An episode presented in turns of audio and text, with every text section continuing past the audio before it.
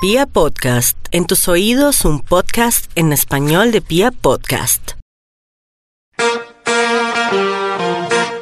Let's go, girls.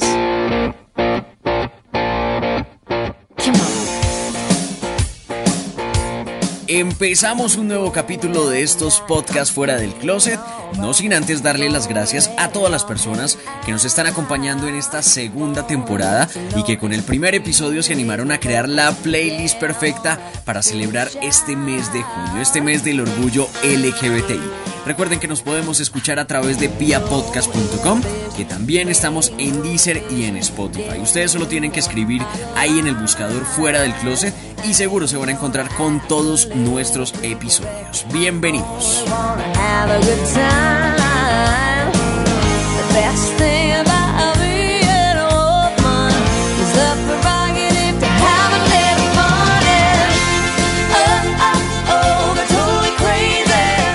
Y entramos en materia con una pregunta que ya vieron en el título de este podcast y es precisamente esa de marchar o no marchar.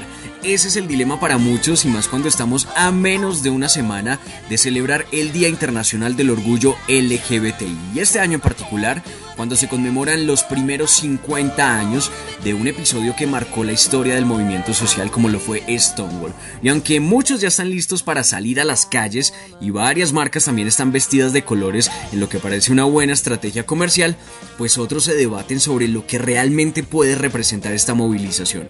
¿Es un escenario político para reivindicar nuestros derechos o también podría ser un espacio para fortalecer algunos estereotipos? Ustedes pueden opinar a través de nuestras redes sociales en arroba pia podcast y en arroba cristianj1j en Twitter y en Instagram. Los leemos y los escuchamos. No planeo ir a la marcha del orgullo LGBTI porque si bien reconozco que la marcha es una iniciativa para visibilizar nuestros derechos y la diversidad, no considero que sea a través de una marcha donde se deba hacer este llamado, sino en otros escenarios.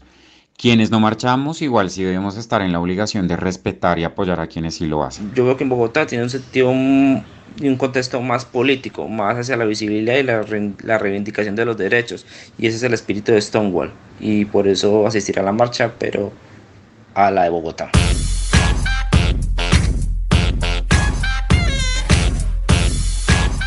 Yo debo confesar que nunca he participado de manera activa en una marcha del orgullo LGBTI y solamente hace tal vez dos años muy tímidamente me acerqué y vi esta ola de color y de fiesta caminando sobre la séptima aquí en Bogotá, pero hasta ahí llegó mi participación y esto porque habían muchos miedos, muchas inseguridades y sobre todo preconceptos basados en lo que uno puede ver a través de los medios de comunicación cuando cubren la marcha.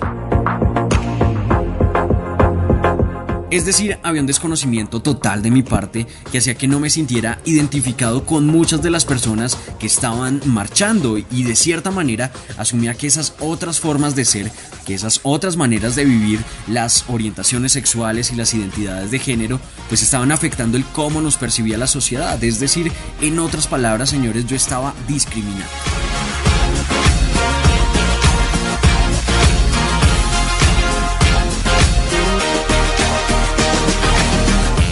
Pero qué decirle a todas esas personas que, como yo hace un par de años, se pueden sentir incómodos o rechazan todo el despliegue que se da en el marco de las marchas, le preguntamos a David Alonso, politólogo, comunicador social y activista LGBTI. Hay muchas personas que consideran que la marcha no es un escenario de reivindicación social y que por el contrario lo que hace es generar más estereotipos y encasillar más a la población en unos imaginarios que mm, existen desde hace mucho tiempo, que están más relacionados con eh, el espectáculo, con el exhibicionismo o con eh, una forma de expresar el afecto excesiva, entre comillas.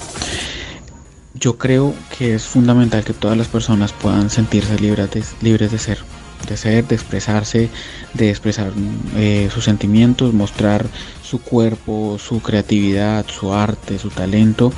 Y para muchas personas ese es el único momento en el que lo pueden hacer a lo largo de todo el año. Entonces es un festejo y como tal como un festejo, como un carnaval, como un momento de celebración de sí mismo, es bienvenida toda la todos los recursos creativos y todas las apuestas de las personas. Afortunadamente nadie es un libro terminado y yo creo que siempre va a estar la oportunidad de cambiar y a medida que uno empieza a aprender sobre estos temas es mucho más fácil darse cuenta que no existen formas únicas de vivir la sexualidad y las maneras que yo encuentre para expresar mi identidad o mi orientación sexual en tanto no vulneren los derechos de los demás, pues son tan válidas y respetables como las de cualquier otro. Seguramente una marcha que no contemplara esa diversidad, de esos puntos disímiles, esas formas de expresar el cuerpo y de expresar los sentimientos tan distintas que tenemos entre unos y otros, no sería eh, tan enriquecedora y no dejaría el mensaje positivo sobre el respeto, sobre la inclusión, sobre la importancia de valorar al otro o a la otra, más allá de si estoy o no de acuerdo con la forma en que se expresa. Creo que ese es el sentido y es los estereotipos en sí mismos eh, no tienen por qué ser un motivo de temor deben ser mm, también entendidos, utilizados o incluso disfrutados.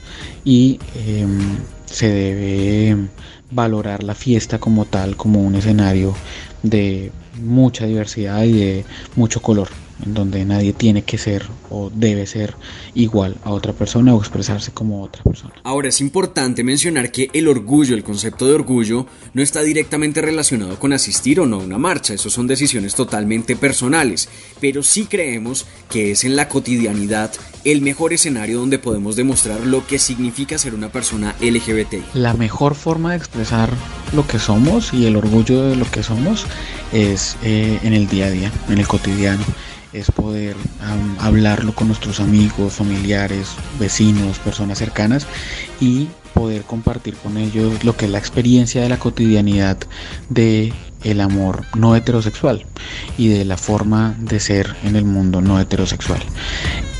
Mostrar, compartir esa cotidianidad, ese día a día de lo bueno, lo malo, lo aburrido, lo divertido que implica ser una persona eh, LGBT en general, es una tremenda apuesta para hacer que en últimas la igualdad sea costumbre y que todos podamos eh, asumir como algo cotidiano y normal y tranquilo y sin reproches y sin estigmas la expresión del afecto de las personas homosexuales.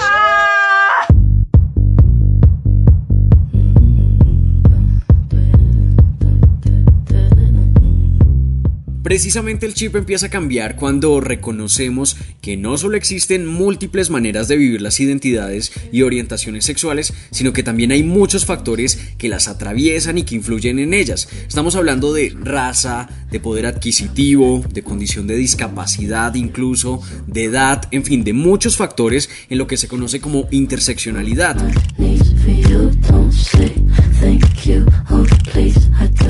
No es lo mismo ser gay en Chapinero que en Soacha.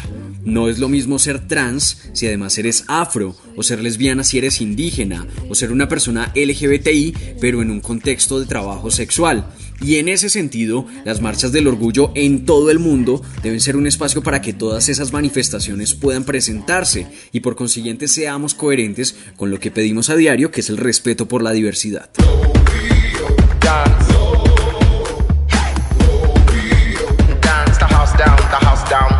Continuamos con estos podcasts fuera del closet, estrenando segunda temporada y al principio hablábamos de estereotipos, pero creo que el debate nos lleva mucho más allá y es a plantearnos si los espacios que ya existen en efecto son amables y coherentes, sobre todo con el concepto de diversidad, de tolerancia y de aceptación. Para 2019, en Bogotá, por ejemplo, encontramos no solo una marcha, sino tres. El 23 de junio estuvo la marcha LGBTI del Sur, el 30 de junio llega la marcha que siempre inicia en el Parque Nacional y que este año tiene como eslogan Elijo ser, deseo vivir, y el 5 de julio la Red Comunitaria Trans de Santa Fe propone Yo Marcho Trans. Para algunos, esta última incluye los sectores sociales que por este concepto que ya vimos de interseccionalidad puede que no sientan que tienen espacio en las otras dos manifestaciones. En el caso de algunas mujeres trans eh, en la localidad de Santa Fe, se ve que son mujeres que además de ser trans también son trabajadoras sexuales, también hay consumidoras eh, de drogas, también hay personas en, en condición de habitabilidad de calle, también hay personas en condición de discapacidad y también hay emprendedoras y también hay, profesionales y también hay un montón de mundos que eh, hacen parte de justamente eh, lo que es ser LGBTI y que siento que esta, esta marcha representa mucho mejor eh, las luchas por las que empieza esto y como el propósito real de las marchas de orgullo.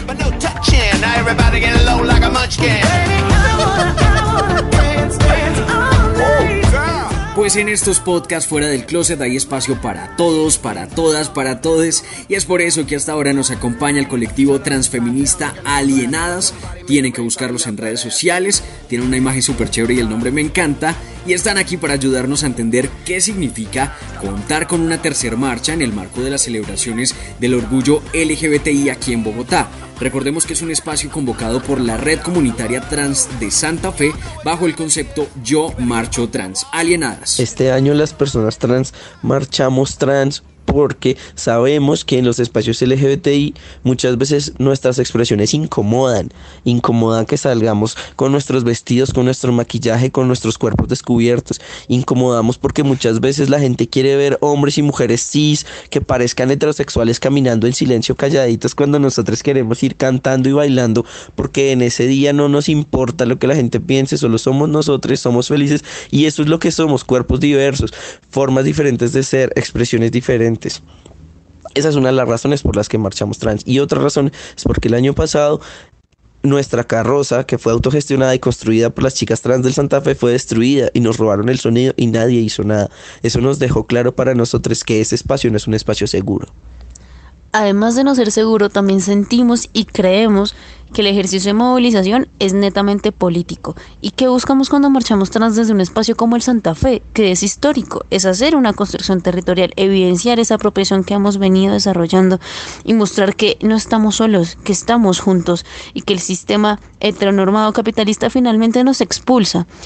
¿Para quién está dirigida la marcha? Pues para todas las personas, incluso para usted si le interesa y cree que puede aportar desde sus luchas, porque no es exclusiva de personas trans, es para toda persona que crea que puede hacer algo desde ahí. If you're gay, then you're gay. Don't pretend that you're straight. You could be who you are any day of the week. You are unlike the others, so strong and unique. We're all with you. Así que ya lo saben, pueden agendarse, no solo tendremos una, sino tres marchas en el marco de las celebraciones del orgullo LGBTI en Bogotá, conmemorando 50 años de Stonewall. Y como ya lo dijimos, acompañarlas o no es una decisión totalmente personal. Lo importante es que cada espacio, sea uno, dos, tres, cinco, los que sean, pues se den en el marco de la aceptación y el respeto por la diversidad. Hay un mensaje que nos gusta repetir aquí fuera del closet y es que no podemos permitir que en el mismo colectivo se presenten casos de discriminación. Running away from who we are.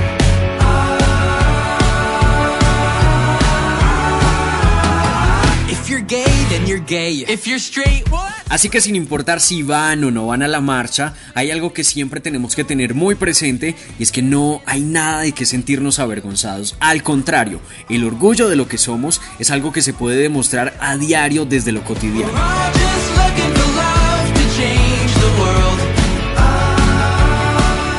Si les gusta este podcast fuera del closet, denle mucho amor, compártanlo en sus redes sociales y nos mencionan como arroba cristianj1j y como arroba pia